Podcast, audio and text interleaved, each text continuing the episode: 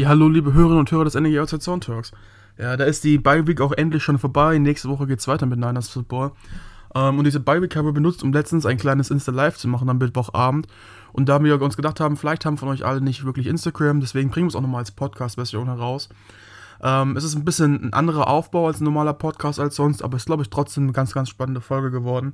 Wir werden so ein bisschen drüber reden, ob Trey Lance jetzt starten sollte oder nicht was unsere Pläne mit Jimmy Garoppolo sind, haben so ein bisschen eine kurze Review gegeben zum bisherigen Saisonverlauf und werden im Anschluss auch noch über den weiteren Saisonverlauf reden, ein bisschen philosophieren und so weiter.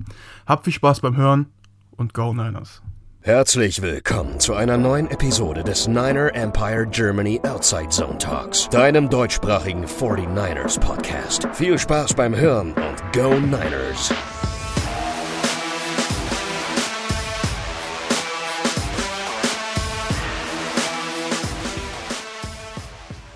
Wir haben uns jetzt mal hier wieder zusammengefunden und äh, wollten in Form von so einem Instagram Live äh, auch nochmal ähm, ja, über die ersten fünf Wochen der Saison der 49ers sprechen.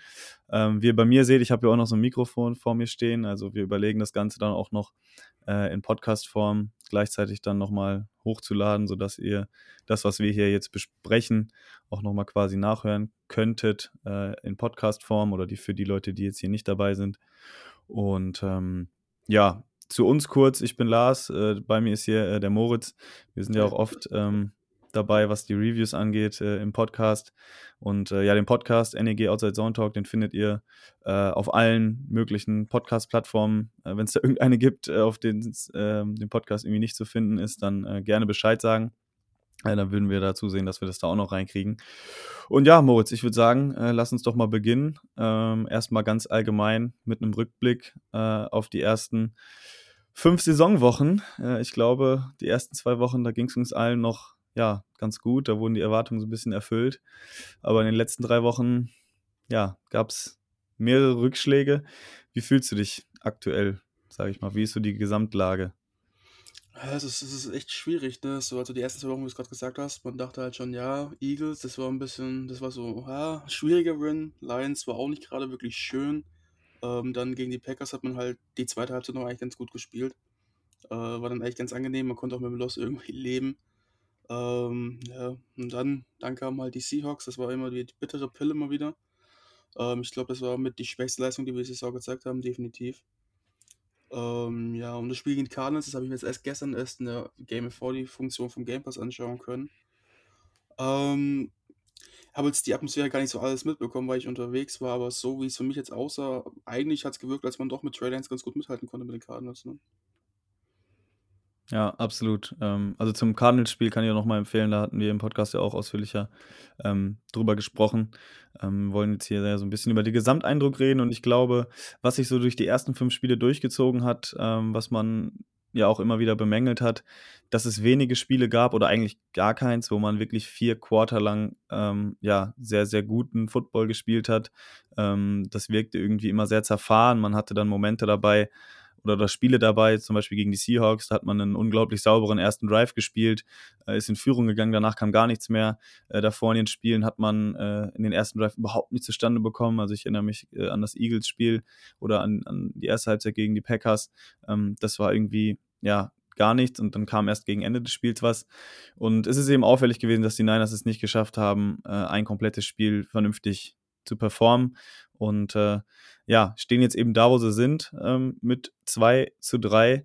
Und ähm, vielleicht lass uns mit den Sachen anfangen, die doch trotzdem ganz gut waren jetzt äh, in den ersten äh, fünf Wochen. Und äh, ich weiß nicht, wie es dir geht, aber ich glaube, die Defense ähm, der Niners mit Demico Ryans ist, glaube ich, schon was, was man positiv hervorheben muss, oder? Mm, ja, definitiv. Also, es hat natürlich auch ein bisschen geschwächelt, gerade noch in den ersten Spielen hat man gesehen, beziehungsweise im Spiel gegen die Lions hat man gesehen, dass da eben doch noch Potenzial nach oben war. Und ich glaube, auch gegen die Cardinals hat man gesehen, dass da einfach noch so ein bisschen diese, diese, ich nenne es mal Erfahrung halt fehlt einfach. Äh, auch gerade bei Adjustments in der zweiten Halbzeit. Ähm, aber ich fand, es ist von Spiel zu Spiel deutlich besser geworden. Gerade jetzt ist er die erste Halbzeit gegen die Seahawks war eigentlich sehr, sehr stark. Und auch das ganze Spiel gegen die Cardinals. Ähm, also von daher, da mache ich mir absolut gar keine Sorgen. Sollten sie relativ verletzungsfrei bleiben. Und was mich halt auch persönlich sehr, sehr wundert, dass unsere Cornerback-Situation doch gar nicht mehr so schlecht ist gefühlt. Ja, ist auch ein Punkt, den ich mir aufgeschrieben hatte. Also, ähm, die DBs, das ist ja nach außen immer so kommuniziert worden: „Oh, sehr, sehr kritisch.“ Und, äh, ich finde, die haben es sowohl gegen die Seahawks als auch gegen die Cardinals jetzt, ähm, wirklich ordentlich gelöst. Auch wenn Josh Norman jetzt gegen die Cardinals ein bisschen schlecht aussah, hatte er ein, zwei Flaggen dabei, äh, hat den Touchdown zugelassen. Ähm, aber ich glaube, gegen den DeAndre Hopkins, ähm, zeig mir einen Corner, der da irgendwie gar keinen Catch zulässt, ähm, wird schwierig. Deswegen kann man da, denke ich, mit leben. Auch Dante Johnson hat ja jetzt im Slot ausgeholfen, hat da einen Turnover produziert und sowas. Ähm, deswegen, da kann man wirklich nicht meckern. Äh, das hat man wirklich gut kaschiert bekommen, äh, auch über den Pass Rush. Ähm, ich hatte heute gesehen bei PFF, glaube ich, bei den Edge Rushern, Eric Armstead auf Platz 3, was die Grade angeht, Nick Bosa auf Platz 4. Ähm, also das sieht schon sehr, sehr gut aus, was da äh, aktuell passiert in der Defense. Das Einzige, was fehlt, ähm, sind Turnover. Und äh, das sind bis jetzt zwei, glaube ich, in der gesamten Saison. Und äh, da muss man einfach hoffen, dass unsere Playmaker, die wir auch dafür bezahlen, beispielsweise einen Fred Warner, ähm, noch ein bisschen besser ja, in die Position gebracht werden, da irgendwelche Plays zu machen. Und da muss man dann schauen, äh, weil ich glaube, das ist auch ein ein Punkt, diese Turnover-Differenz, die uns jetzt auch schwächer gemacht hat, als wir sind. Ähm, ich sag mal, so ein Rekord von 3-2, glaube ich, wäre eher angemessener als, als dieser 2-3-Rekord jetzt. Und dann muss man eben gucken, wie man aus der Bye kommt. Äh, ich hatte gerade schon gelesen, ähm, Shannon bringt eben zu wenig äh, ja, Konstanz in die Offense. Das ist auch so der erste negative Punkt, den ich anbringen würde. Ich weiß nicht, wie es dir geht, Moritz, aber ich habe so das Gefühl, der Offense fehlt so ein bisschen eine Identität, eine richtige. Also ich sehe da jetzt keinen richtigen klaren Plan irgendwie, das hatte man ja die letzten Jahre, dass man mehr so gesehen hat, wie sich das über die Spiele auch entwickelt hat.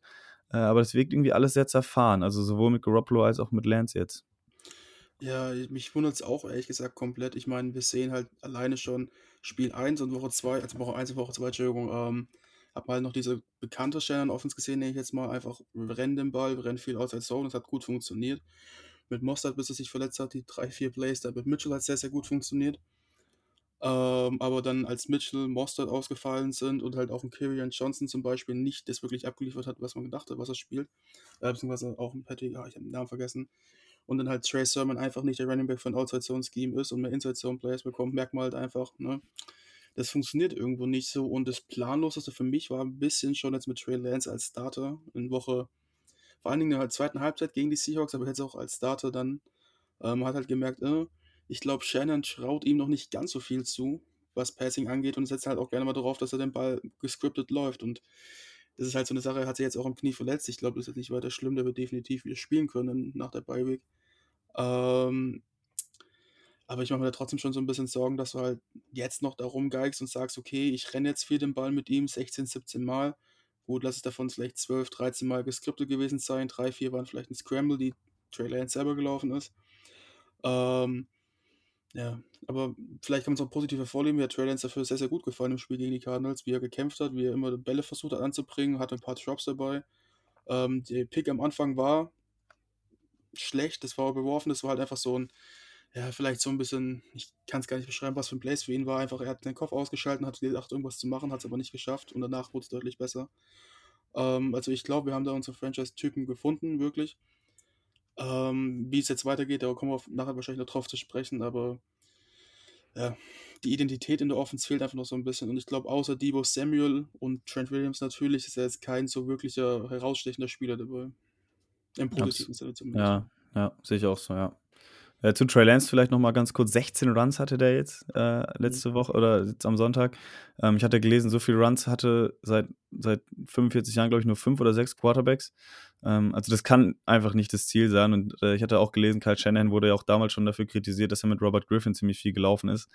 Ähm, der Grund wird wahrscheinlich wirklich sein, dass er eben coacht, um Spiele zu gewinnen. Und er eben glaubt, dass Trey Lance Laufspiel besser ist als sein Passspiel und er dann ja wahrscheinlich größere Chancen hat, die Spiele zu gewinnen, wenn er äh, Trey Lance laufen lässt. Ähm, er hatte das selber ein bisschen runtergespielt sogar und meinte, dass ja viele Runs auch dadurch zustande kamen, dass er gescrambled sei. Ähm, stimmte auch nicht so ganz. Ich glaube, es waren neun äh, gescriptete Runs und sieben Scrambles oder sowas dann, oder wo er dann sliden musste. Seine Spielweise ist natürlich auch ein bisschen gefährlich. Ne? Er knallt sich da natürlich auch jedes Mal voll rein. Und ähm, Mhm. Ja, äh, hier ist eine Frage noch von Wandy und zwar, ob äh, euch Shenny auch lustlos vorkommt allgemein und habt ihr auch das Gefühl, Trace eher Johnsman als Kyle? Ähm, ich muss schon sagen, dass mir das ein bisschen aufgefallen ist, dass, dass jetzt, was so die Äußerungen von ihm äh, anging, dass er da so ein bisschen zurückhaltend wirkte. Äh, ich kann mir vorstellen, dass das auch ein bisschen gründet, dass man ihn da jetzt nicht zu sehr hypen möchte. Ähm, aber ich glaube kaum, dass, dass Kyle Shanahan irgendwie da keine Lust hat, äh, mit, mit Trey Lance zu arbeiten oder sowas. Ich meine, letztendlich steht auch sein Job auf der Kippe, wenn das nicht klappen sollte. Es war sein Quarterback, den er jetzt genommen hat, den er nehmen wollte. Da gehe ich ziemlich sicher von aus. Und ähm, ich weiß nicht, wer Kyle Shanahan so ein bisschen beobachtet hat, äh, da existiert ja auch so ein Video äh, von ihm, wo er noch bei den Cleveland Browns ist und als Offensive Coordinator gesagt bekommt vom Head Coach Mike Patton damals, äh, wir laufen. Und Shanahan ihn wirklich absolut abfällig anguckt und mit dem Kopf schüttelt und äh, der Head Coach dann nachgibt und, und sagt, ja, okay, ich vertraue dir. Und die nächste Sequenz ist dann, dass eben Touchdown-Pass äh, passiert ist. Und äh, ich glaube nicht, dass Kyle Shanahan so einer ist, der sich da irgendwas aufdrücken lässt und dass es schon äh, der gewollte Quarterback ist. Ähm, was ich interessant fand, war jetzt auch äh, ein Beitrag, ähm, als einer geschrieben hat, dass das tiefe Ziel in der, in der Offense so ein bisschen fehlt. Und das fand ich auch interessant, dass man da jetzt mit Travis Benjamin einen vom, äh, vom Practice Squad geholt hat, um da jetzt so einen äh, Speed Receiver zu haben. Da fehlt schon so ein bisschen was. Ne? Und der Receiving Core allgemein ist auch bislang eher eine Enttäuschung, oder? Hm, ich muss, ich glaube, Debo Samuel sticht halt wirklich heraus. Ich meine, der ist ja Second in Receiving Yards in der NFL. Ähm, ich glaube, er ist auf Pace sogar fast 2000 Yards das auch zu schaffen irgendwie. Ähm, ich glaube, das muss man schon mal herausstechen, dass auch er wirklich an seinen Händen gearbeitet hat. Da gefühlt keine Drops dabei sind so wirklich, bis auf ein paar. Und da ist natürlich auch, wenn Trey Lance eine Bombe rausknallt, wie sonst noch was, und da muss man Ball auch erstmal fangen. Ähm, Ayuk hat mir zum Spiel gegen die Cardinals wieder ganz gut gefallen. Der kommt jetzt langsam wieder in den Rhythmus rein. Ähm, allgemein vielleicht immer so ein bisschen das Gefühl bei uns, dass Second-Tier-Receiver immer so ein bisschen einen Dump haben. Dante Pettis. Ähm, ja, aber sonst, ich meine, George Kittle wird nicht wirklich eingesetzt, dann ist er jetzt auch noch verletzt, also noch zwei weitere Spiele mindestens raus. Ähm, der hat vielleicht auch gegen die Cardinals ein bisschen gefehlt. So eine große, sichere Anspielstation für einen jungen QB ist eigentlich immer ganz nett. Ähm, schwierig zu sagen. Ne? Mit Elijah Mitchell ist jetzt, glaube ich, auch das Running Game wieder endlich da und man hat auch die Hoffnung, dass es jetzt wirklich weiter gut gehen kann. Ähm, aber ich glaube, Kai Shanahan muss einfach noch so ein bisschen seinem Gameplan auch anpassen und vielleicht auch ein bisschen Matt Lance vertrauen, sollte er wieder weiterspielen. Ja, Elijah Mitchell ist ein guter Punkt. Also, äh, wir hatten uns ja auch gefragt, ja, warum draften die 49ers zwei Running Backs und sowas ja, jetzt mit den Verletzungen von Wilson und von Mostert, äh, das sieht man leider äh, sehr eindeutig, dass die gefehlt haben und dass in diesem Scheme doch nicht jeder Running Back äh, funktioniert. Ähm, als der Gameplan dann für Trey Sermon gegen die Seahawks war, das ein bisschen umgestellt wurde, ein bisschen mehr Inside Runs gelaufen wurden, hat er ja auch gut funktioniert.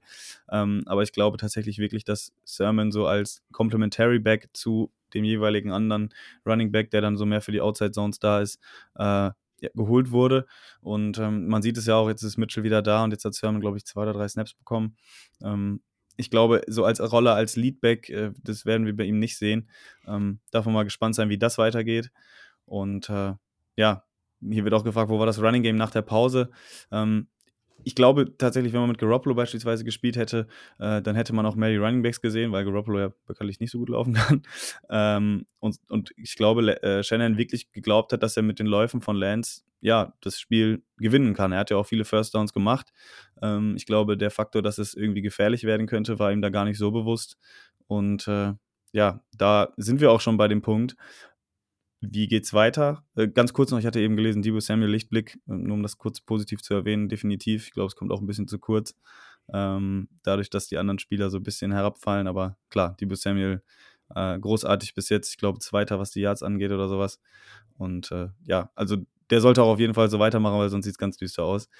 Und ähm, jetzt zu dem Punkt zu kommen, Quarterback-Debatte, Ausblick auf die nächsten Spiele. Erstmal ganz rudimentär gefragt, was würdest du dir wünschen? Garoppolo oder Lance? Jetzt angenommen, sie sind beide fit, weil aktuell sind sie ja beide ähm, verletzt, aber äh, vorausgesetzt, sie sind beide fit gegen, gegen Indy nach der Bye Week. Ähm, was würdest du dir wünschen, sage ich erstmal? Wo, was realistisch ist, können wir gleich noch drüber sprechen, aber was wäre denn dein Wunschszenario? Hm, das ist schwierig zu sagen. Also, es kommt halt immer drauf an, gegen was für Gegner du spielst. Ich glaube, das erste Spiel nach der Bye Week ist ja Indianapolis, ne? Hm, ja. Ähm, also ich, ich würde mir natürlich schon wünschen, dass du einen Trey Lance siehst, der wirklich sein ganzes Potenzial zeigt und ausspielen kann, weil ich glaube, das macht es einfach viel besser.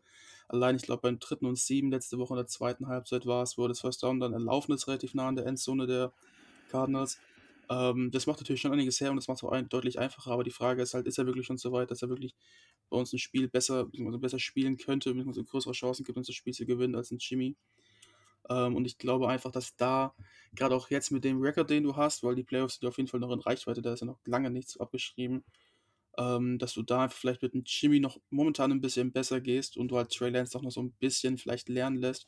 Ich meine, er hat meiner Meinung nach gegen die Cardinals 'n sehr, sehr gutes Spiel gespielt, auch wenn es die Stats nicht unbedingt so zeigen. Ähm, und also wünschen würde ich mir natürlich Trey Lance, dass er sein Potenzial zeigt, aber realistisch gesehen denke ich, dass es eher Garoppolo werden sollte und auch wird.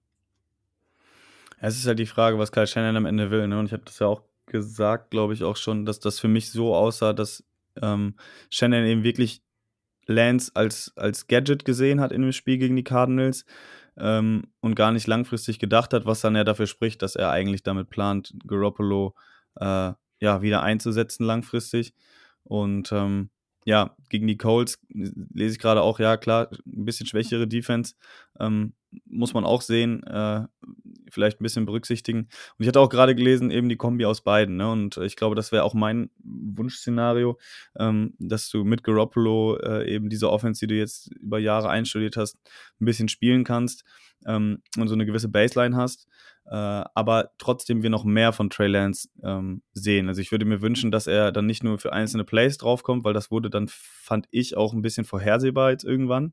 Also es war irgendwie klar, dass wenn die und die Motion passiert und dann Trey Lance auf dem Platz war, dass der und der Lauf kommt. Und ich glaube, die Gegner gucken auch ein bisschen Film. Äh, deswegen ähm, war das, glaube ich, für die Zuschauer vorhersehbar und auch dann für die Gegner leider.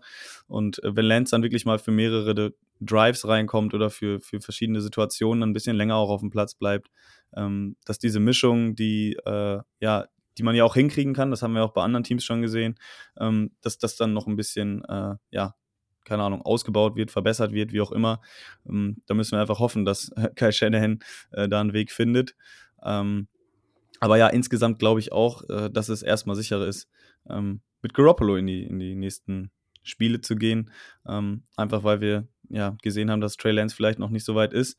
Ähm, aber das Risikomodus ist ja sicherlich da, ne? weil ich meine, wenn du am Ende mit Garoppolo nicht äh, die Playoffs erreichen solltest, dann muss man sich natürlich Fragen gefallen lassen, warum man da ein Jahr von Trey Lance verschenkt hat.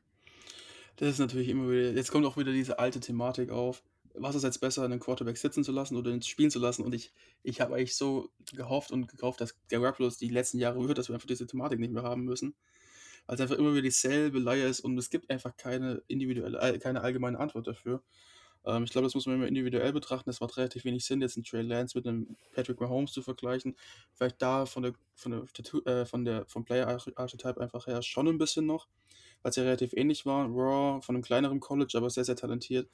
Aber jetzt dann zu sagen, nee, Trey Lance muss sitzen, weil Peyton Manning, äh, beziehungsweise weil Patrick Mahomes saß, weil der und weil der saß, weil Aaron Rodgers saß, oder sagen zu wollen, er muss starten und spielen, weil eben Peyton Manning auch gestartet hat, das ist einfach meiner Meinung nach absoluter Bullshit. Ähm, ich glaube schon, dass Trey Lance jetzt einfach von sich aus her einfach noch nicht ganz so weit ist. Ähm, er war einfach ein Project-Pick her, das müssen wir, uns, müssen wir uns klar sein und ich glaube, er hat zwar die Accuracy gezeigt, aber man hat auch gesehen, dass das Playbook halt einfach nicht so weit offen war vom Passing jetzt her, wie es mit dem Grappler ist. Ne? Also ich habe es mir nur kurz überflogen, das Spiel nicht ganz genau angeschaut, aber da waren halt relativ wenige, jetzt mal Pässe dabei, die auf Pässe dabei, die auch von Grappler sehen würdest. Ähm, und das natürlich macht es auch noch deutlich schwerer, dann zum, zwei verschiedene Playbooks zu haben. Aber es ist, es ist halt wirklich schwierig. Und was ich ja nochmal dazu sagen muss, wenn wir jetzt sagen, wir gehen jetzt mit Trey Lance, auch wenn Garoppolo fit ist, dann ist Trey Lance der etatmäßige Starter. Jetzt war er halt nur der Backup-mäßige Starter, äh, Injury-mäßiger Starter. Ähm, und dann nochmal Garoppolo zu bringen, sollte Trey doch nicht so performen und die Playoffs in Reichweite ist halt natürlich auch wieder schwer. Ne? Ähm, also von daher würde ich da eher auf die Nummer safe gehen, vielleicht für ein, zwei Spiele auf jeden Fall noch sagen, hey, Jimmy starte und sollte es dann gar nichts werden und dann kannst du halt immer noch sagen, ja, dann schmeißen wir jetzt halt Trey ins Feuer und gucken, was passiert. Ja, das ist halt der Punkt, ne? Ähm, alle hatten ja vorher, oder alle, viele hatten vorher gesagt, die Bye Week, äh, danach sollte Trey Lance dann starten. Ähm, die Entwicklung, wie sie jetzt ist, äh, mit den Ergebnissen und mit dem Rekord, dass man ja schon so ein bisschen mit dem Rücken zur Wand steht. Und der Fakt, dass sich auch beide jetzt so ein bisschen verletzt haben, das war natürlich nicht vorherzusehen. Ähm, deswegen sind wir da jetzt, glaube ich, äh, an einer anderen ähm, Ausgangssituation von, also wir dachten, wir sind woanders als da, wo wir jetzt sind. Ähm, ich lese gerade, ist Trey Lance gegen die Cards überhaupt einmal tief gegangen? Ich glaube, einen langen Wurf gab es auf Juszczyk, wo ich auch den Playcall ein bisschen seltsam fand, dass Juszczyk mal wieder die einzige tiefe Route ist. Ist wahrscheinlich eine Wheel Route gelaufen oder sowas. Und dann gab es noch einen lang auf Debo Samuel, der ein bisschen zu hoch war. Ähm, der aber jetzt auch nicht schlecht geworfen, weil er hat er den eben so geworfen, dass nur der Receiver fangen konnte. Aber ähm, es war äh, dann in dem Fall auch äh, ja, gut, gut gecovert von den, von den Cardinals und da hat das auch nicht unbedingt funktioniert. Und äh, was du schon sagtest, ne, mit den zwei verschiedenen Playbooks, ich hatte auch den Einwand gelesen, äh, dass auch die vielen Holding-Penalties ähm, zum Beispiel äh, zustande gekommen sind, dadurch, dass, dass man auch wenig Scrambling-Drills trainiert, ne, weil das hast du mit Jimmy ja recht äh, selten. Ähm, Deswegen äh, ist es, glaube ich, auch für das gesamte restliche Team schwer, sich äh, darauf einzustellen, dann, weil das schon zwei grundverschiedene Quarterback-Typen sind. Und deswegen wäre es schon schön, wenn man irgendwie, äh, ja, jetzt dann auch eine Entscheidung hätte, ähm, womit man jetzt in die Zukunft geht, mit welchem Quarterback. Und äh, ja, gibt eben viele, die jetzt auch kritisieren und sagen, Trey Lance braucht die Raps, ja, der, der muss spielen, weil wenn er nicht spielt, äh, diese Erfahrung kriegt er nicht wieder, er wird nicht jünger. Ähm, ist wirklich schwierig. Und ich glaube, eine abschließende Antwort ähm, werden wir jetzt nicht unbedingt bekommen. Wir werden die nächsten Tage äh, abwarten müssen und äh, können nur das Beste hoffen, äh, dass, dass man auch dann mit Garoppolo möglicherweise die Spiele gewinnt. Äh, ich hoffe nicht, dass, dass es dazu kommt, dass Nate Sudfeld äh, spielen muss, weil ich glaube, auch wenn Kyle Shanahan sich sehr positiv darüber geäußert hat, über seine Fähigkeiten, ähm, wäre das so der Worst Case, der eintreten könnte.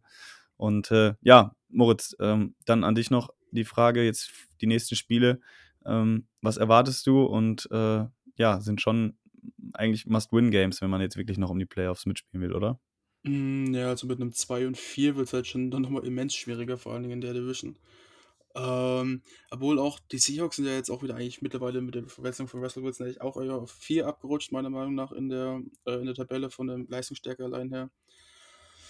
Das ist schwierig. Also du kannst ja jetzt eigentlich nicht wirklich so gegen Teams wie Indy oder die Bears wirklich große Schnitze erlauben. Also da musst du schon jetzt mal einen Win mit nach Hause nehmen. Ähm, und auch hoffen, dass sich nicht so viele Spieler verletzen, beziehungsweise am besten gar keiner. Weil sonst ist es natürlich schwierig, weil ich glaube mit 2-5 und den Verletzungen, die wir auch haben und haben werden wahrscheinlich, dann wäre, glaube ich, denke ich mal, relativ vorbei. Dann kannst du auch Trailer starten lassen. Ähm, wenn wir die Spiele aber gewinnen sollten, dann sind wir auf jeden Fall wieder im Playoff Race dabei. Und ich glaube, wir sind auch immer noch im Playoff Race. Also will ich uns gar nicht mehr rausschreiben, weil was trennt uns von dem Playoff-Platz 1 Sieg gerade? Das ist nichts. Ähm, ja. Was für mich eher so ein bisschen spannender ist, ich habe letztens einen Artikel gelesen, jetzt in 17 Tagen von heute, ist ja die Trade Deadline. Und mich würde vielleicht fragen, ist da vielleicht irgendwie ein Spieler da, für den man noch traden könnte, der guter Value ist, vielleicht ein bisschen jünger oder halt doch schon ein Veteran, der ein bisschen älter ist. Und was ich gelesen hatte, dass eventuell Jimmy Garoppolo, wenn er fit ist und ein gutes Spiel abgeliefert hat, doch ein Kandidat ist für einen Trade vor der, vor der Trade Deadline. Weiß nicht, was du davon hältst. Ja, ist interessant, ne? weil äh, ich sag mal, diese zwei Spiele jetzt, äh, was ja gerade auch schon angemerkt wurde hier in den Kommentaren, gegen vermeintlich zwei schwächere Gegner und zwei schwächere Defenses, könnte man auch dazu nutzen, um Garoppolo ein bisschen ins Schaufenster zu stellen, natürlich. Ne? Wenn du dann beide Spiele gewinnst mhm. und Garoppolo nicht allzu schlecht aussieht und äh, ja, kann schon sein, dass es da vielleicht dann Interessenten gibt. Jetzt Mut kurz weg gewesen bei mir. Ähm, muss man eben schauen, äh, wie sich das entwickelt. Ich halte es nicht für ausgeschlossen. Ich glaube aber, sein Gehalt ist mittlerweile schon garantiert geworden. Ich weiß gar nicht, ob es für dieses Jahr noch allzu viel Cap äh, sparen würde. Und da müsste man eben gucken, wo man noch einen Playmaker äh, gebrauchen könnte. Ähm, ich bleibe dabei, Wide Receiver ist für mich weiterhin wirklich ähm, fast eine Schwachstelle geworden, abgesehen von Debo Samuel. Ähm, noch kurz vielleicht zu Brandon Ayuk hatte zwar zwei Catches, äh, aber was mir aufgefallen ist dabei, da war er beide Male auch ziemlich gut gecovert eigentlich, wenn man ehrlich ist. Und äh, hat dann sich ein bisschen ausgestreckt und einen guten Catch äh, gemacht mit dem Gegenspieler an sich dran.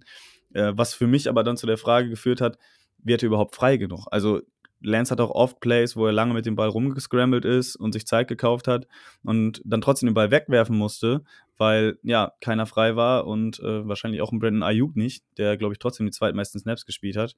Auch von Trent Sherfield hörst du nichts mehr. Ähm, dann Travis, äh, Travis Benjamin auch unsichtbar gewesen. Joan Jennings war jetzt inactive. Also Receiving Core wäre glaube ich so für mich die erste Anlaufstelle, äh, um nochmal ja vielleicht ähnlich wie, wie mit Emmanuel Sanders damals ähm, nochmal nachzulegen. Wie siehst du das? Mm, also ich würde halt gucken, dass man vielleicht doch noch auf Cornerback irgendwas bekommen könnte. Ich weiß jetzt allerdings nicht, wer da wirklich verfügbar ist. Hier ähm, schreibt gerade Trey Flowers, genau, ja. Genau, ich glaube, es war wahrscheinlich auch, könnten Dunbar, lese ich darüber noch, wahrscheinlich war wieder nochmal Trey Flowers gemeint. Ähm, weiß nicht, inwiefern wir in der Position sind, um mich sein zu können. Wäre interessant, würde ich definitiv mitnehmen. Andererseits, da läuft es jetzt auch nicht so schlecht. Was ich mir dann vielleicht doch noch wünschen würde, wäre, ich weiß nicht, irgendwie was auf Guard, weil unser rechter Guard Darren Brun äh, Brunskill ist ja doch gerade ein bisschen so ein Fragezeichen und der eigentliche Second-Round-Pick von uns dieses Jahr, ja, der ist, glaube ich, noch kein einziges Spiel aktiv gewesen. Ähm, ich weiß einfach nicht, also da bin ich einfach ein bisschen enttäuscht von der ganzen Entwicklung, die es angenommen hat. Und ja, ich würde aber auch mit dir mitgehen, so Cornerback, O-Line, also Guard und ein Wide Receiver eventuell. Ja, guter Punkt vielleicht nochmal, wo wir jetzt gar nicht drüber gesprochen hatten, was definitiv auch in die Evaluation gehört der ersten äh, fünf Wochen. Ähm, mhm. ist, ja, ist ja die Rookie-Performance auch irgendwo. Ähm, Trey Lance will ich da jetzt rauslassen, äh, aber Aaron Banks als Zweitrunden-Pick eben inactive hatte auch jetzt gelesen, dass er wohl äh, ziemlich schwer war. Ne? Also ich glaube jetzt sogar äh, mehr gewogen als Trent Williams, der ja schon relativ massiv ist und glaube ich ein ziemlich Ausnahmetalent ist, was, was so die Bewegung angeht. Ich lese gerade Jalen Moore auf Right Guard starten, halte ich für gar nicht so eine schlechte Idee, wenn ich ehrlich sein soll. Ich finde, der hat mir ganz gut gefallen, sogar als äh, Williams kurz ausgefallen ist. Ähm, ich weiß gar nicht, in welchem Game das jetzt äh, war. Ähm, dann Trey Sermon, äh, der im ersten Spiel auch inactive war sogar. Äh, dann nicht so, nicht so gut performt hat, bis auf das Spiel gegen die Seahawks, jetzt auch wieder im Death Chat dann einen runtergegangen ist. Äh, und Embry Thomas natürlich, äh, wo man auf Cornerback dachte, dass man da jetzt jemanden gebrauchen kann, äh, der endlich mal ähm, ja auch dann den Starting-Spot übernimmt. Äh, Mosley spielt zwar sehr gut, muss ich sagen, und wie gesagt, auch Norman äh, gefällt mir da ausreichend gut. Ähm, ja, und dann mit Diomodouar Lenoir äh, auch gut angefangen die Saison, aber ist dann auch äh, gegen die Packers und auch gegen die Seahawks relativ äh, hart attackiert worden und hat da, glaube ich, 14 Catches für 140 Yards oder so zugelassen. Also das, die, die Draft Class tatsächlich sieht bis jetzt ähm, noch nicht so gut aus, aber man sollte vielleicht auch nicht erwarten, dass, dass Rookies dann direkt starten. Ähm, ich glaube, äh, Rookies sollten jetzt nicht zu Leistungsträgern werden, wenn sie es sind, ist es gut, dann spielt man noch eine erfolgreiche Saison, hat man ja gesehen unter Nick Bowser beispielsweise. Mm, aber äh, wenn man sich darauf wirklich verlassen muss, äh, ist das meistens dann auch schon kein so gutes Zeichen. Ähm, deswegen kann ich auch die Niners verstehen, dass sie beispielsweise auf Cornerback mehr so auf die Veterans setzen und auch jetzt noch auf, in der O-Line ähm, dass man da lieber jetzt mit Brunskill erstmal geht, ähm, bevor man da den Druck auf die Rookies ähm, zukommen lässt. Äh, aber ja, das ist definitiv eine recht ernüchternde Entwicklung, weil es halt am Anfang so kommuniziert wurde, äh, dass, dass alle diese, diese Picks der ersten drei Runden irgendwie als sofortige Verstärkung angesehen werden, abgesehen von Lance, ähm, was dann jetzt eben nicht so gekommen ist. Hm, ich lese jetzt hier auch gerade noch einen Kommentar. Ich würde Trey Spielzeit geben zum Lernen, dann aber besseres Playcalling. Hm, also ich glaube, da muss jetzt einfach nochmal Shannon vertrauen und hat einfach der, der bessere Chancen hat, das Spiel zu gewinnen, der soll spielen, äh, Spiel zu gewinnen, der soll spielen. Und Josh Norman sollte mal Coverage lernen. Also ich fand eigentlich, dass Josh Norman wirklich auch gegen die, gegen die äh, Cardinals ganz gut gespielt hat, bis auf natürlich ein, zwei Plays. Ähm, und dafür, dass er eigentlich noch in den ersten Spiel sogar, war er noch im ersten Spiel Free Agent, wir haben ihn erst im zweiten Spiel geholt, meine ich. Ähm, wirklich War inactive, glaube ich. Erstes äh, Spiel, genau. glaube ich. Ja. Ähm, Finde ich eigentlich, spielt er wirklich gut, weil man muss denken, er ist 33, ist jetzt ein etwas älterer Cornerback. Ähm, dass du halt doch jetzt noch einen halbwegs soliden Starter bekommen hast, irgendwo ist halt auch nicht selbstverständlich. Ne? Ja, jetzt sehe ich gerade, Trey hat mehr Yards per Play als Jimmy. Er sollte die Saison so viel Praxis bekommen wie möglich, damit wir nächstes Jahr Contender sind. Ja, das ist, das ist halt der schmale Grad, ne, wo Kyle Shannon entscheiden muss. Also, ähm, ich grundsätzlich sehe ich den Anhaltspunkt, dass du sagen musst, er hat zwei Jahre nicht gespielt, er braucht diese Spielpraxis. Also ich glaube, die, dieser Mythos da im Training immer zu lernen. Ähm, man muss ja auch wissen, also in der NFL, ähm, beispielsweise wenn jetzt Sonntag ein Spiel ist, dann ist Montag erstmal so ein bisschen äh, stretchen und auslaufen. Und ich glaube, du hast halt immer nur zwei, drei Tage die Woche, wo du wirklich auch ähm, mit, mit Pads und im Gamespeed äh, trainierst. Dann hast du manchmal noch Spiele Donnerstag, da trainierst du vielleicht ein, zwei Mal und äh, machst nur so Walkthroughs, wo du, wo du gar nicht wirklich ähm, den Gamespeed drauf hast, den du trainieren kannst und machst viel Theorie nur. Der sehe ich schon den Punkt, dass man sagt, auf jeden Fall den Quarterback spielen lassen, weil man hat es auch, fand ich schon, äh, während des Spiels jetzt gesehen gegen die Cardinals, dass Lance sich während des Spiels schon gesteigert hat. Ne? Also, dass er am Anfang ein bisschen offer, was die Würfe anging und dann immer mehr Selbstvertrauen bekommen hat, äh, auch was die Läufe und so anging, ähm, was, was die Scrambles anging, was die Pässe anging aus dem Lauf und sowas, die dann gut angekommen sind. Und äh, das ist halt das, was für mich dafür spricht, zu sagen, ey, ähm, wir haben drei First-Round-Picks ausgegeben für unseren Franchise-Quarterback. Lass ihn spielen. Ähm, und ich sag mal so, wenn man ihm jetzt auch, man, man hat ihm ja auch scheinbar zugetraut, gegen die Cardinals zu gewinnen, die aktuell das stärkste Team sind. Ähm, ich glaube, dass Kyle Shanahan sich auch zutrauen würde, ähm, mit Trey Lance auch weitere Spiele zu gewinnen. Und das muss er auch, weil ich finde, wenn er sich nicht so zutrauen würde, wäre es auch ein schlechtes Zeichen an das gesamte Team und auch an sich selber eigentlich, weil warum tradest du drei First-Round-Picks für einen Quarterback, von dem du nicht glaubst, dass du mit ihm gewinnen kannst? Und äh, ja, das sind auf jeden Fall die, die äh, Aspekte, die für mich dafür sprechen. Ähm, nichtsdestotrotz bin ich immer noch der Meinung, dass ich Kai Shanahan nachvollziehen kann, wenn er weiterhin Garoppolo spielen lässt, ähm, weil er meint, er ist aktuell der bessere Quarterback äh, hinsichtlich dahingehend, dass äh, er eben den 49ers aktuell eine bessere Chance gibt, Spiele zu gewinnen mit seinem System. Und wenn er das glaubt, dann muss er das machen. Aber dann sage ich eben auch, dann muss er sich nach der Saison harte Fragen gefallen lassen, äh, warum er das so machen musste oder und warum er nicht Trey Lance diese wichtige Spielzeit gegeben hat. Mhm, definitiv, ja. Und ich meine, es ist auch eine schlechte Situation für Kai Shannon, weil wie du es drehst, er wird wahrscheinlich nur verlieren können damit, für seine Ansicht, äh, mit seinem, für sein Ansehen. Ähm, wir müssen vielleicht noch mal ein bisschen auch auf die Defense sprechen zu kommen, weil auf generell die Defense-Line haben wir noch ein bisschen ganz außer Betrachtung gelassen, außer unsere Edge-Rusher von vorhin. Was hältst du jetzt zum Beispiel von Nick Bowser, ich glaube, und Eric Armstead brauchen wir jetzt auch nicht so drüber sprechen. Gerade ersterer spielt eine sehr, sehr gute Saison wieder dafür, dass sie zurückkommen, von Spiel zu Spiel besser. Aber unsere Interior Defense Line, da hakt es irgendwie so ein bisschen, ne? Was meinst du, du? Ja, also äh, was mir sehr gut gefallen oder wer mir sehr gut gefallen, besser gesagt, war äh, Maurice Hurst, seitdem er jetzt dabei ist. Hatte ich auch das Gefühl, dass die Run-Defense deutlich besser geworden ist. Also sowohl gegen die Seahawks als auch gegen die Cardinals jetzt hat man, glaube ich, sehr, sehr wenig Yards per Carry zugelassen. Ähm, dann äh, DJ Jones macht eigentlich auch einen vernünftigen Eindruck, hat jetzt ja auch ein, gutes Big Play dabei gehabt. Äh, allgemein habe ich das Gefühl, dass zumindest äh, die, die Spiele jetzt gegen die mobileren Quarterbacks irgendwie, dass man, dass man da zumindest diese Scrambles ein bisschen besser im Griff hatte. Ne? Äh, aber insgesamt muss ich sagen, äh, vor allem die ersten Wochen ähm, gegen den Run auch, äh, war es ein bisschen wenig. Und die Personalie, die mir da einfällt, die mich da so ein bisschen enttäuscht, ist eben Javon Kinlaw, dem man ja auch nachgesagt hat, dass er vor der Saison äh, ja so ein Breakout-Kandidat ist ähm, will ich auch noch ein bisschen in Schutz nehmen, dahingehend, dass er halt eben diese Knieprobleme hat. Ähm, also um ihn als Spieler zu schützen. Aber dann kommt man halt auch wieder zu der Frage, warum habe ich so einen Spieler gedraftet? Ne? Man hat auch gelesen, dass viele ähm, ja bei ihm den komplett von ihren Draftboards gestrichen haben, äh, weil er ja solche Knieprobleme hat. Und äh, er spielt bis jetzt nicht schlecht, um Gottes Willen, aber äh, er spielt halt auch nicht dem Status entsprechend.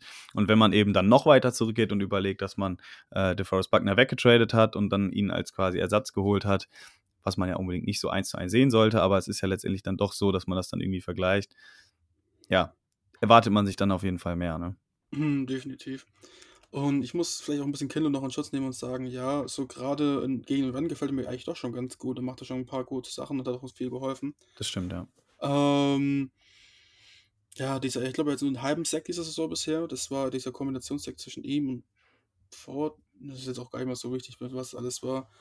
Ähm, ist halt schwierig, ne? Mit Knieproblemen, wir wissen jetzt nicht, wie weit die gehen. Gut, ne? Ich sehe den Punkt auf jeden Fall auch mit der Ferris Buckner, gegen den wir jetzt auch ikonischerweise das nächste Spiel spielen werden. Ähm, von daher hoffe ich mal, dass wir da ein bisschen besser auf Red Guard werden. Nicht, dass er gegen uns wieder jetzt 3-6 raushaut oder so, habe ich nicht gar keine Lust drauf. Ähm, ja, aber gerade von Jerome Kendall hätte ich mir dann noch im Pass Rush zumindest auch einiges mehr verhofft, weil ich habe letztens, als ich mir das Spiel angeschaut habe gegen die Cardinals, siehst du einen Sack von Inside Dealer und denkst, ja, Jerome Kendall, endlich. Und dann war es halt DJ Jones, der eigentlich wieder den Nose-Tackle zum Run-Defenden da sein sollte. Und sich auch denkt, warum ist er jetzt eigentlich bei einem Pass, bei einer Pass-Rush-Situation überhaupt auf dem Feld? Äh, was ich jetzt auch nicht abtun will, er ist ein sehr, sehr guter Spieler, aber wir hätten dann eigentlich doch ein paar mehr Personalien, wo ich denken würde, ne, vielleicht dann doch lieber die als Pass-Rusher drin. Ähm, schwierig. Also bis auf Bowser und Armstead okay, und auch die Ford, der spielt eigentlich auch dafür, dass er eigentlich tot gesagt war, schon ganz, ganz gut. Ähm, bin ich da eigentlich so ein bisschen enttäuscht von unserer D-Line. Okay, Hurst und Kindler kann man auch noch ein bisschen in Schutz nehmen, wie gesagt. Ähm, aber ich glaube, die größte Enttäuschung ist bis jetzt immer noch Samsung Ebukam. Ähm, der ist ja bisher für seinen zwei Jahre 10 Millionen Vertrag noch gar nicht in Erscheinung getreten, denke ich mal. Ähm, also viel mehr als einfach nur ein elfter Spieler auf dem Feld ist halt auch nicht wirklich, ne? Nee, nicht wirklich. Ich glaube, ein gutes Player hat er gegen Detroit dabei. Ähm, hier kommt jetzt auch gerade noch äh, was, was zu Kinlaw rein. Er spielt unauffällig und nimmt Double Teams auf sich, lässt sich nicht aus der Gap blocken. Stimmt, also ja, wie gesagt, es ist, äh, ne, er ist halt ein First Rounder. Äh, ich sag mal, wenn, wenn er jetzt wirklich in der vierten Runde gedraftet worden wäre oder sowas, würde man auch gar nicht sagen. Ähm, aber ihm hängt es halt nach, diese Vorgeschichte mit dem Trade und äh, dann äh, gepickt worden zu sein und sowas. Da kann er wenig für und das muss man auch irgendwie, glaube ich, so ein bisschen in einem Vakuum immer betrachten. Ähm, das ist auch bei Solomon Thomas ein Punkt gewesen, immer wo ich gesagt habe, ja, für viele ist er ein Bast gewesen. Ähm, aber ich sag mal so, letztendlich war er ein solider NFL-Starter und das musst du halt auch erstmal aus dem Spieler rauskriegen, rauskriegen aus dem Draft. Ich glaube, wenn man sich mal Statistiken anguckt, wie viele Spieler auch aus der ersten Runde alleine äh, es gar nicht irgendwie als, als Starter schaffen letztendlich, ähm, muss man, glaube ich, schon froh sein, wenn man da auch einen Starter rausbekommt. Das gilt für Kinlau jetzt auch. Äh, aber klar, der Draft-Status, das hängt so einen Spielern immer nach, aber da darf man auch immer nicht vergessen, dass, dass sie da wirklich nicht mhm. viel für können. Die spielen das Beste, was sie können und ja, Samsung Abercom, wie gesagt, für mich auch eine Enttäuschung, habe ich, glaube ich, äh, auch schon mehrfach angesprochen. Und äh, ja, ansonsten die Defense finde ich, glaube ich, ich bin der Meinung, ich äh, will da jetzt auch nicht äh, irgendwie ein Fass aufmachen, aber ich äh, erhoffe mir, dass auch, auch ein Fred Warner mal langsam wieder irgendein so Big Play raushaut, ähm, damit da auch mal so ein, so ein gewisser Ruck durch das Team geht, weil ich weiß nicht, wie es dir geht. Ich habe aktuell so das Gefühl, ähm, was ja auch so ein bisschen damit einhergeht, dass die Identität fehlt, so in der Offense. Es gibt aktuell so kein, kein Spieler, habe ich so richtig das Gefühl, an dem sich das Team so hochziehen kann, weißt du, wo so ein Spieler, der mal lautstark irgendwie vorangeht und äh, ja, an dem sich die Spieler auch ein bisschen, ja, so ein bisschen Motivation abholen können.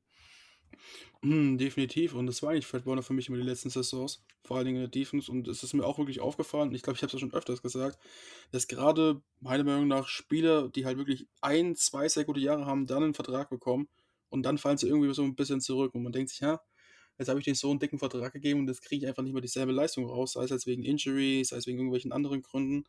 Ähm, siehe zum Beispiel auch eine George Kittle ähm, der natürlich letzte Saison jetzt, ich hatte überhaupt nicht schlecht gespielt, also wirklich sehr, sehr gut. Wäre ja auch, wenn er alle Spiele gespielt hätte, wahrscheinlich über 1000 Yards gegangen.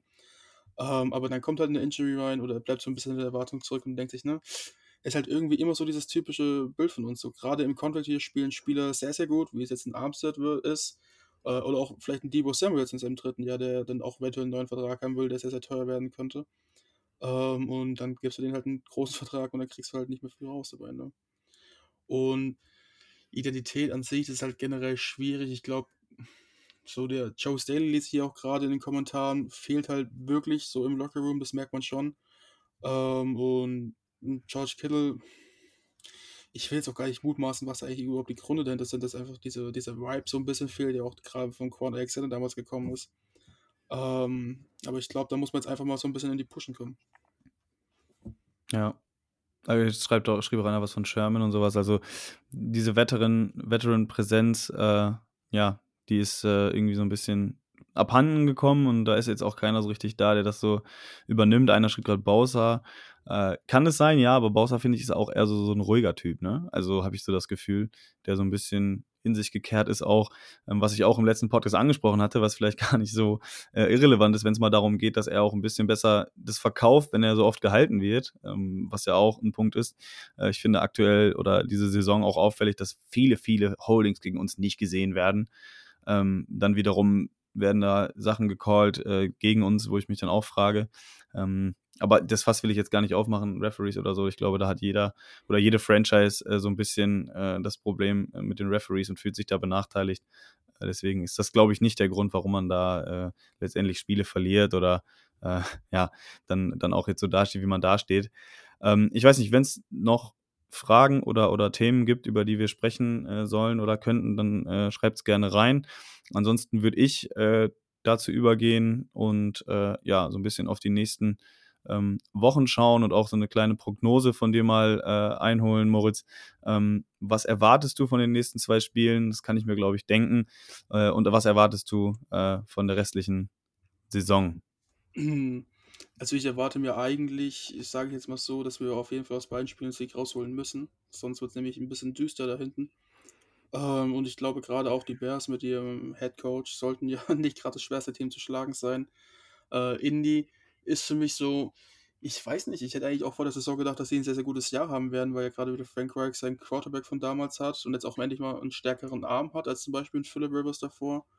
Ähm, beziehungsweise generell einen besseren Arm, aber die bleiben ja komplett hinter den Erwartungen zurück. Sei es jetzt, weil sie keinen Wide right Receiver Number One haben, weil sie auch ein paar Injury-Probleme haben, und ihnen auch irgendwie so ein bisschen diese Identität fehlt in der Defense wie bei uns. Ähm, und sicher von Records sogar noch schlechter da als wir mit 1 und 4. Ähm, aber die würde ich halt auf jeden Fall nicht abschreiben wollen, weil für mich sind die eigentlich kein Team, was 1 und 4 stehen wollte. Und wenn halt ein Carson Wentz dann sich, wie er es letztes Jahr mit den Eagles schon mal gegen uns getan hatte, äh, deutlich besser spielt, als er diese Saison bis dato gespielt hat, ähm, dann kann es leider auch mal sehr, sehr schlecht für uns ausgehen. Deswegen hoffe ich einfach, dass man die beiden Spiele gewinnen muss, dass man auch daraus wieder Motivation mitnimmt und so ein bisschen das Momentum mitnehmen kann in die nächsten Spiele. Ähm, und für die restliche Saison, das ist halt schwierig, ne? Ich glaube, man, man merkt halt wirklich, dass eigentlich, ich, ich mag es einfach nicht zu sagen, dass wir jetzt diese Saison abschreiben sollen und Trey starten lassen sollen, um dann die nächste Saison weiterzugehen.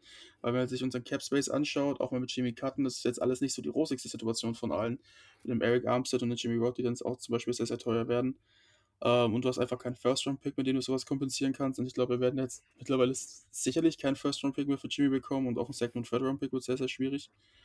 Ähm, von dato würde ich eigentlich hoffen, dass man diese Saison irgendwie auf, noch auf, also die Wildcards sind auf jeden Fall noch in Sicht. Ich glaube jetzt nicht, dass man sich den Number One Seed noch holen kann, ähm, von der Leistung, die man bisher gesehen hat, aber ja, ich denke mal schon, dass man irgendwo so mit 10 und 7, 9 und 8, vielleicht auch 11 und 6 ähm, dann in die Playoffs kommt.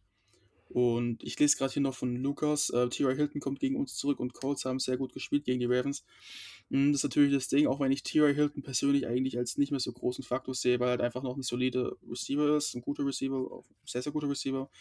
Aber einfach diese Spritzigkeit, diese Acceleration, was er früher immer hatte mit Andrew Luck zum Beispiel, noch allein durchs Alter jetzt aber auch nicht mehr hat.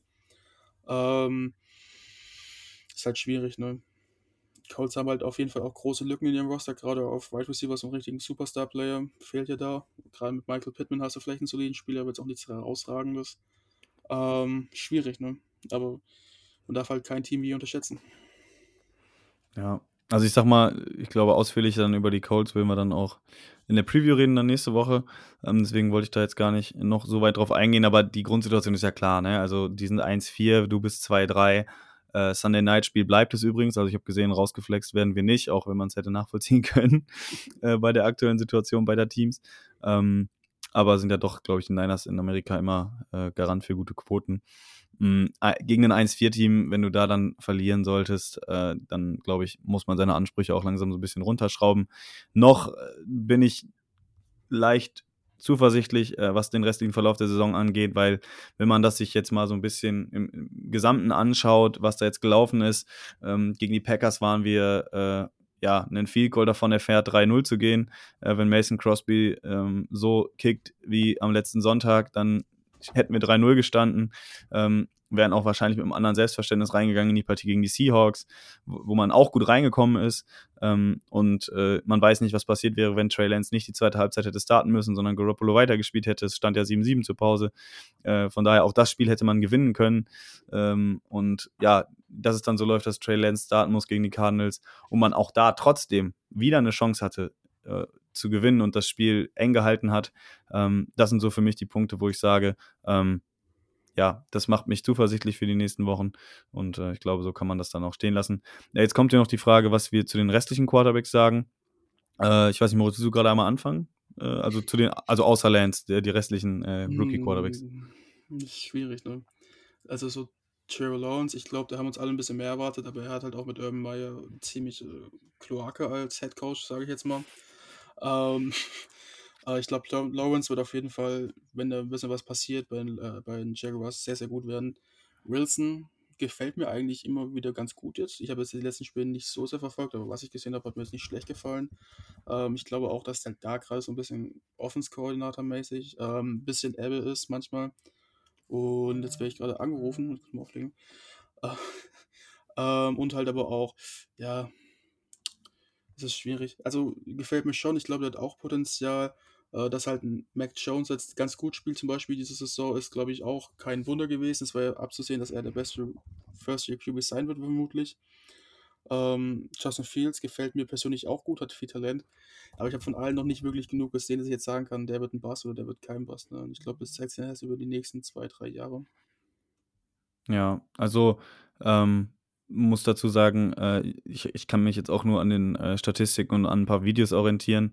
Ähm, Trevor Lawrence hatte ich ein bisschen jetzt gesehen äh, in der Red Zone. Gefiel mir eigentlich ganz gut. Also ich finde so diese Grundathletik, die er mitbringt und auch dieses Wurfrepertoire, was er hat, ähm, da sieht man schon, warum er der First Overall Pick war. Natürlich hat er jetzt auch nicht das beste Team um sich rum und nicht die besten Umstände. Und das ist ja überhaupt das Grundproblem. Ne? Wenn du früh gepickt wirst als Quarterback, heißt es ja auch meistens, dass du nicht in so ein gutes Team kommst. Und mhm. äh, das sieht man auch, finde ich, vor allem bei Lawrence und vor allem bei Jeff Wilson, äh, nicht Jeff Wilson, bei, bei Zach Wilson. Ähm, ich glaube, vier Touchdowns, neun Interceptions geworfen. Äh, also der hat schon noch arge Rookie-Fehler dabei gehabt. Aber auch da sieht man die Upside hier und da, aber trotzdem äh, muss ich schon sagen. Aber auch, dass halt aber halt gar kein Talent um ihn herum hat. Ne? Die O-Line ist ja gerade als auch ohne ihren Left Tackle Krütze, nenne ich jetzt mal einfach so. Äh, Receiver ist da außer Corey Davis auch eigentlich fast gar nichts. Ähm, und da machst du halt dann auch als Rookie Quarterback einfach nichts, ne? Klar, ich will jetzt nicht Leistung nicht schön reden. Ich glaube, Terrell Lawrence hat auch neun Picks geworfen, meine ich. Oder acht. Mhm. Ähm, und ich glaube, du kannst einfach Statistiken nicht so sehr nehmen. Selbst ein Peyton Manning hat in seiner ersten Saison, glaube ich, fast 30 oder um die 30 Picks geschmissen. Ähm, von daher, da muss man mal ein bisschen so neben die Zahlen auch schauen. Aber ich gehe da definitiv mit ihm mit. Er hat so sehr, sehr gute Ansätze gezeigt. Ja, und wer, also wen ich tatsächlich am, am ähm, ja, enttäuschendsten finde, weil er auch selber mein, mein Favorit war äh, im, im, Draft, ist Justin Fields tatsächlich. Hatte zwar auch schon gute Momente dabei, aber jetzt ähm, im letzten Spiel äh, gegen die Raiders, ähm, weiß ich nicht. Also die, die O-Line hat äh, erstaunlich gut gehalten, sogar der Bears, und er wirkte ähm, im Gegensatz zu dem Tape, was ich von ihm gesehen hatte, manchmal echt shaky, also ein bisschen inakkurat, äh, dann irgendwie falsche Entscheidungen getroffen, was den Ball wegwerfen anging, mit Sex nehmen und sowas. Also, das waren dann noch viele, äh, Entschuldigung, viele äh, Rookie-Fehler ähm, bei ihm und äh, ich glaube tatsächlich, ähm, ja, dass er so aktuell für mich äh, die größte Ent Enttäuschung ist, das will ich jetzt gar nicht sagen, bei Rookies, glaube ich, nach fünf Spielen, ja, ähm, ein, Fazit zu ziehen, wäre falsch. Mm, man muss, glaube ich, noch abwarten. Und äh, ja, Trey Lance ist halt in der besten Situation eigentlich. Äh, deswegen wäre es schön, wenn wir noch mehr von ihm sehen würden. Und äh, ja, wir werden schauen, was, was Kyle Shanahan entscheidet und äh, uns mit dieser Entscheidung ähm, ja, anfreunden müssen. So, äh, Moritz, hast du noch was, was dir auf dem Herzen liegt? Sonst würde ich langsam hier auch äh, zum Ende kommen. Ich wäre eigentlich auch dabei. Alles klar. Ich weiß nicht, wenn jetzt hier noch Fragen reinkommen, ähm, würde ich die noch natürlich aufnehmen. Ansonsten ähm, war es mal wieder eine coole Sache, würde ich sagen. Definitiv auch was, was wir vielleicht mal äh, vor den Spielen oder so äh, mal einführen würden, dass wir da so 15, 20 Minuten eure Fragen irgendwie ähm, beantworten. Äh, David, du schreibst es, die Grundstimmung sollte positiv sein. Ich finde, das ist ein guter Ansatz eigentlich. Ähm, wir stehen zwar 2-3, aber ähm, es ist noch nichts verloren. Äh, es ist noch alles drin in dieser äh, noch wirklich jungen Saison. Ist ja auch ein Spiel mehr, wie wir alle wissen. Und ähm, wir haben nicht die großen Verletzten wie im letzten Jahr. Ähm, wir haben eine vernünftige Defense und äh, ja, wir haben einen Rookie-Quarterback, einen 21-Jährigen, äh, der uns hoffentlich noch weit trägt und auch einen guten Veteran, der uns schon mal in den Super Bowl gebracht hat. Ähm, deswegen glaube ich, ähm, ist es jetzt auch so ein bisschen unnötig, ähm, auch wenn ich da gerne selber weit vor mit dabei bin, da jetzt alles in Frage zu stellen und auch über Kyle Shanahan zu reden und sowas. Ich würde sagen, wir geben äh, dem Team noch Zeit und ähm, auch dem Coach und äh, auch ihm als Offensive Coordinator. Deswegen ähm, glaube ich, sind diese Bad Vibes, die, die, die, natürlich rüberkommen, wenn man so eine Drei-Spiele-Niederlagenserie hat, äh, doch verfrüht.